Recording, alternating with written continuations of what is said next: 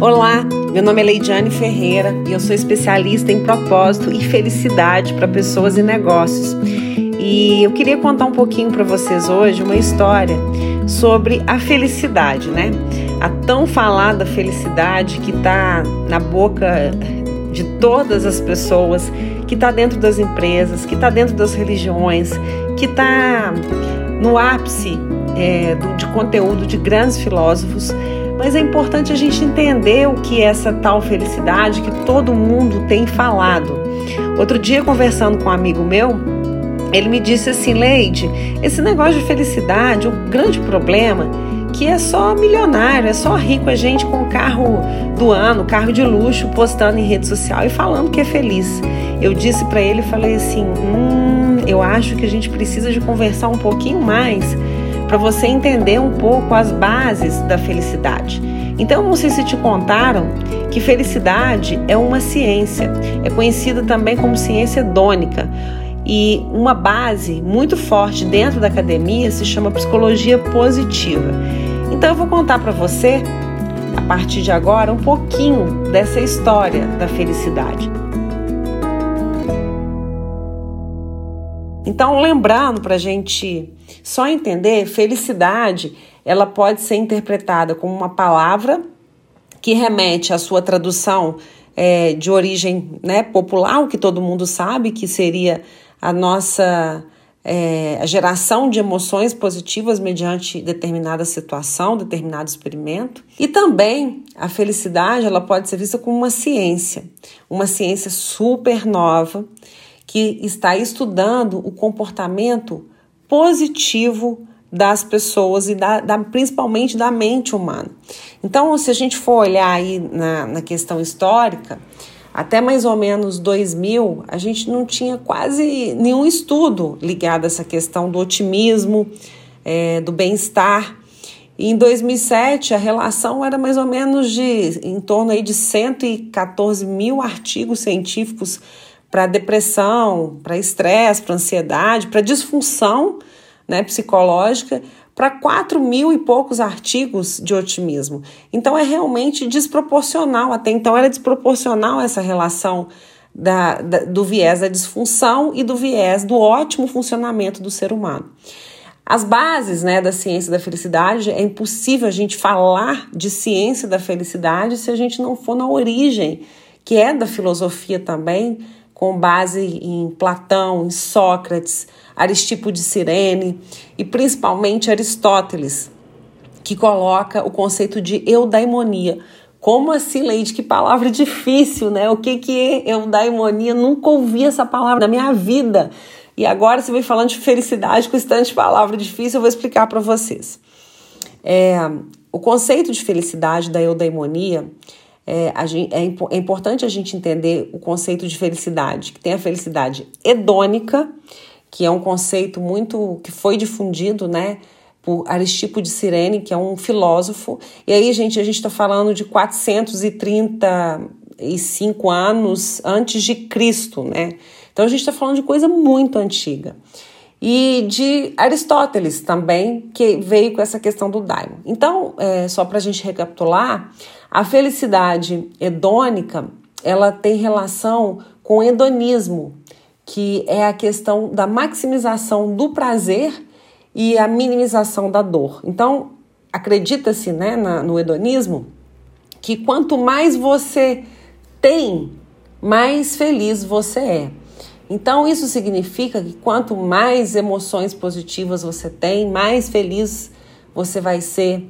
Quanto é, mais relacionamentos, várias coisas né, que a gente está falando do nosso mundo é, existencial e do mundo material que são importantes para a nossa vida.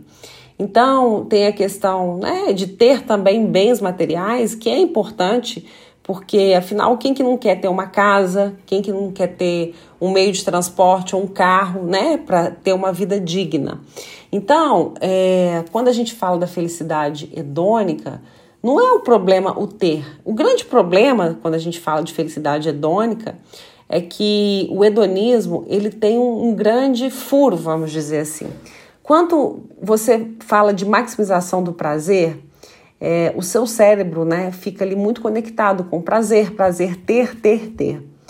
E o grande problema da felicidade hedônica é que ela não ensina a lidar com o não ter, ou seja, com a dor. E aí, quando a dor vem, pode gerar um problema ou impacto muito profundo na vida da pessoa. E aí, de repente, ela não cria uma resiliência, ou seja, ela não cria uma robustez para lidar com as adversidades da vida. E aí Aristóteles fala, né, que a felicidade, na visão dele, tem uma relação muito forte com o daimon, que aí que vem da palavra felicidade eudaimônica, que significa o divino e benevolente que tem dentro de nós. Então, Aristóteles acredita que a força da felicidade está muito ligada às virtudes, à prática de uma vida com virtudes e também à prática da vocação, dos dons e talentos, de se fazer o que ama. Então, quando a gente é, olha essa questão dos tipos de felicidade, né, a gente precisa de entender se a gente está falando de felicidade hedônica ou de felicidade eudaimônica. Mas no fim, as duas são é, super úteis e super convergentes né, no contexto da psicologia positiva, no contexto é, do FIB, que eu vou falar um pouquinho, da felicidade interna bruta, e de todo o ecossistema né, da psicologia positiva. Então, essa base de, da filosofia é muito importante a gente entender que a felicidade tem uma base muito forte lá na filosofia. A gente está falando de anos antes de Cristo.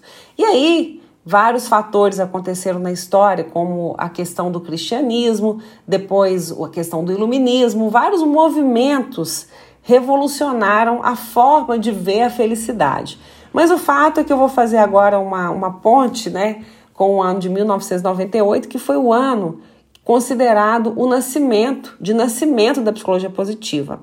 Apesar de que a psicologia positiva foi citada por Maslow, Abraham Maslow, aquele da pirâmide das necessidades humanas, é, em 1954. Então, falando de formalização, né, a psicologia positiva ela foi formalizada em 1998 e o pai né, da psicologia positiva foi a pessoa que guardou essa questão. Ele se chama, é um psicólogo, o nome dele é Mart Seligman, e ele é considerado o pai, né? Na verdade, é um precursor da psicologia positiva. Então, só para a gente entender e familiarizar com os nomes, né? Porque são tantos nomes também, gente, quando a gente fala de uma ciência nova, é, cada dia sai uma pesquisa nova, cada dia é, sai uma, é, uma informação e às vezes fica até complicado da gente acompanhar esse tanto de informação. Mas aqui, falando de prática, eu queria que vocês entendessem as bases filosóficas é, da felicidade, que tem muita relação ali com Aristóteles e também Platão, Sócrates, Aristipo de Cirene, e também essa questão do nascimento da psicologia positiva em 1998. Nesse contexto também é importante a gente lembrar que nos Estados Unidos é, o então senador é, candidato à presidência da República, Robert Kennedy, isso aconteceu em 1968 ele falou que o PIB media tudo, menos a nossa felicidade. E aí, a partir é, desse movimento, dessa época, algumas linhas de pesquisas que relacionam felicidade e economia também já estavam emergindo e acelerou esse processo, como por exemplo o estudo, um prêmio Nobel de Economia, o nome dele é Richard Arnstein, que criou um paradoxo de Arnstein que media a relação do dinheiro com a felicidade. E paralelo também, isso tudo foi um movimento meio que em conjunto, né? Tudo foi acontecendo é, ao mesmo tempo.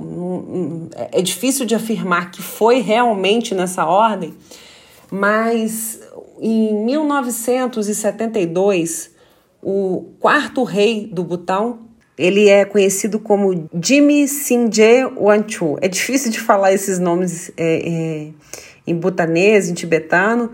É, e esse quarto rei, numa entrevista ao Financial Times, ele disse que no Butão se media o FIB, a felicidade interna bruta, e não o PIB.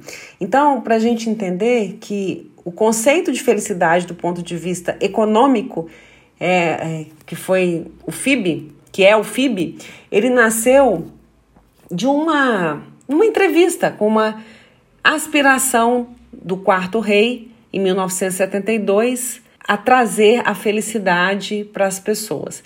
E aí, depois de um tempo, a ONU enviou alguns cientistas para lá para compor é, o que a gente chama da, é, do arcabouço do FIB, né? E aí, é, em, na verdade, a gente fala AFIB, tá, gente? É, que pode ser do FIB, do indicador FIB ou a FIB, né? Que é a felicidade interna bruta. Então, o que, que é a FIB ou indicador FIB? É uma espécie né, de metodologia que tem nove pilares e que mede de uma maneira sistematizada, com metodologia, a felicidade de uma nação. E lembrando que o FIB ele não, não foca somente na felicidade, como por exemplo bem-estar psicológico. Ele olha também a parte financeira, prosperidade material. Então, esses nove pilares do FIB eh, são governança, né, que é a parte ali da, da ética, da distribuição da renda, da igualdade né, para um povo, a questão da saúde, né, essa questão das políticas de, do governo de saúde para as empresas também, a gente está falando de estresse, de várias questões ligadas a esse mundo da saúde, ao bem-estar psicológico, que envolve aqui também o bem-estar é, espiritual, a educação, a cultura, a vitalidade comunitária, que é a relação com a comunidade. É, e a gente está falando aqui num universo mais conectado com a nossa realidade, de trabalhos voluntários, é, de desenvolver comunidades locais. O meio ambiente, que tem relação aí com a preservação do meio ambiente o padrão de vida, que aqui a gente está falando de finanças, né? E o uso do tempo, que é um dos pilares mais importantes quando a gente fala de felicidade.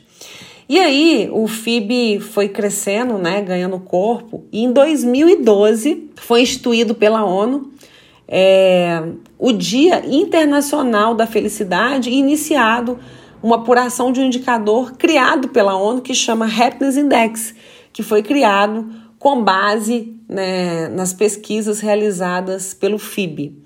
É, em 2008, o primeiro registro que foi é, realizado é, da FIB foi em 2000, 2008.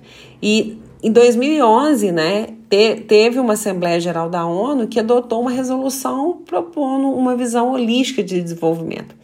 Então, é, o que a ONU fez, na verdade, foi potencializar algo que vinha sendo construído há anos e que estava presente em países né, como França, é, com os próprios, do próprio Estados Unidos, que fala né, e que bem-estar, é, a questão da busca pela felicidade é um direito é, deve ser um direito garantido a todos. E aí, uma dica também né, sobre o Butão, falando das origens da felicidade: o Butão é um país que preserva a sua cultura muito forte, muito, muito forte. E essa cultura tem a ver também com práticas é, religiosas. Então, ali a gente fala de um país que é 75% budista. E para os budistas, né, os budistas, eles meditam e eles rezam pedindo pela felicidade de todos os seres. E essa é uma prática super comum entre os budistas. Então, é, eles oram é, incansavelmente para acabar com o sofrimento, para acabar com a guerra, para trazer mais paz, para trazer mais compaixão e felicidade para todos os seres. Então, se a gente vai entender a cultura né, do país, a gente entende que essa questão da felicidade, que o desejo por ela, é, a necessidade de transformá-la em algo palpável, vem muito de uma consciência que sem felicidade, é, dificilmente a gente consegue gerar as emoções positivas e que a felicidade ela deve ser estudada no nível mais profundo. É o que eu costumo falar. Quando a gente quer estudar finanças, a gente vai ali, não contrata um curso de finanças ou faz até uma pós, um mestrado em finanças. Se a gente quer estudar marketing, moda, a gente não vai ali, estuda marketing e moda. E se a gente quer ser feliz, a gente não deveria estudar a felicidade? E é essa a proposta da ciência da felicidade. Com pesquisadores renomados no mundo inteiro, a gente tem várias linhas de pesquisas que tem dentro das organizações. A gente tem linha de pesquisa na arquitetura. Vocês já pararam para pensar o quanto que um arquiteto, um engenheiro interfere na felicidade coletiva? A forma como as obras, os prédios são construídos, são arquitetados, pode gerar mais bem-estar ou menos, né, um número menor de bem-estar para as pessoas. E lembrando que quando a gente fala de felicidade, a gente está falando nessa conotação dessa emoção positiva. E quando a gente fala de bem-estar, a gente está falando de um, de um índice que é passível de ser medido, principalmente nas pesquisas dos doutores e na academia, nas universidades. Então, quando a gente fala da felicidade para medir e para tratar ela de uma maneira mais séria, vamos dizer assim, no sentido acadêmico e até organizacional, a gente usa o termo bem-estar. Isso é muito importante da gente entender. Então, voltando, né, o que eu falei lá no início, que eu estava conversando com um amigo outro dia, e que ele falou que esse negócio de felicidade, que é só gente é, que tem carro de luxo, que, que, que fala sobre felicidade cai por terra, porque tem várias pesquisas falando que sim, o dinheiro interfere até um certo nível de uma renda. Nos Estados Unidos, o estudo é de 75 mil dólares ano, mas que a felicidade, né, tem um prêmio Nobel de Economia, Engels Delton e Daniel, é, Daniel Human, se eu não me engano, eles é, têm um estudo que fala da felicidade né, e do dinheiro e que existe um crescimento mínimo depois de um certo nível de dinheiro. Então, a felicidade ela não cresce proporcionalmente à riqueza. Né? Essa é uma linha de pesquisa que tem, mas já tem outras linhas pesquisas, de pesquisas também que falam da psicologia positiva que felicidade e dinheiro são relacionados desde que não há igual, desigualdade social. Então, ou seja, se isso é, tem correlação, não é possível ser feliz, ninguém é possível ser feliz, porque a desigualdade é gigante quando a gente fala de mundo, né? Então, voltando a essa, essa indagação do início, né, do que o meu amigo falou, Leide, esse negócio de felicidade só para quem atingiu um, um, patamar financeiro na vida, cai por terra, porque na, no conceito da ciência da felicidade, Felicidade é para ser cultivada e não buscada. Então você deve cultivar e criar, vamos dizer assim, o seu bem-estar. Então não é só o hedonismo do ter, mas é principalmente a consciência do ser, no aqui e agora e valorizando muito do que você já tem, sendo grato às coisas que você tem, tendo compaixão pelas pessoas e utilizando a força do perdão para lidar com as relações. Então, a felicidade, quando a gente fala como ciência, ela é um construto, né? Na verdade, é o bem-estar é um construto que envolve algumas variáveis. É igual medir o tempo. Vocês já viram previsão do tempo? Pega o celular aí para vocês olharem. Quando a gente vai medir, a, olhar a previsão do tempo, a gente olha, é, óbvio que a gente olha a temperatura, mas a gente olha que se vai chover ou não, a gente olha a precipitação, uma série de indicadores, e assim é a felicidade. Não é só a pergunta você está satisfeito ou não, você está feliz ou não. É um construto que vai desde relacionamentos, de propósito, de utilização das forças é, e de caráter e as virtudes e de gerar emoções positivas, de atingir metas, de atingir objetivos. Então a felicidade, como ciência, ela é um construto e ela também é modelo de governança, de economia para países né, para sociedades nos países e também para as organizações. E recentemente, é, o Butão criou o um indicador de felicidade para as empresas e eu tive o prazer de ir até lá num congresso de felicidade nos negócios, foi um congresso internacional de felicidade nos negócios, aonde se explorou muito esses nove pilares que eu falei da felicidade interna bruta, que está ligada à governança, saúde, bem-estar psicológico, educação, cultura, vitalidade comunitária, meio ambiente, padrão de vida e uso do tempo. Gostou do conteúdo e quer saber mais? Acompanhe aqui nossos podcasts do Propósito na Prática e espalha para todos os cantos que felicidade agora é ciência, que tem fatos e dados e que todo mundo merece saber e ser feliz. Afinal, o que, que a gente está fazendo aqui? Para que, que a gente trabalha? Para que, que a gente se relaciona? Não seria para sermos felizes, verdadeiramente felizes? Um beijo!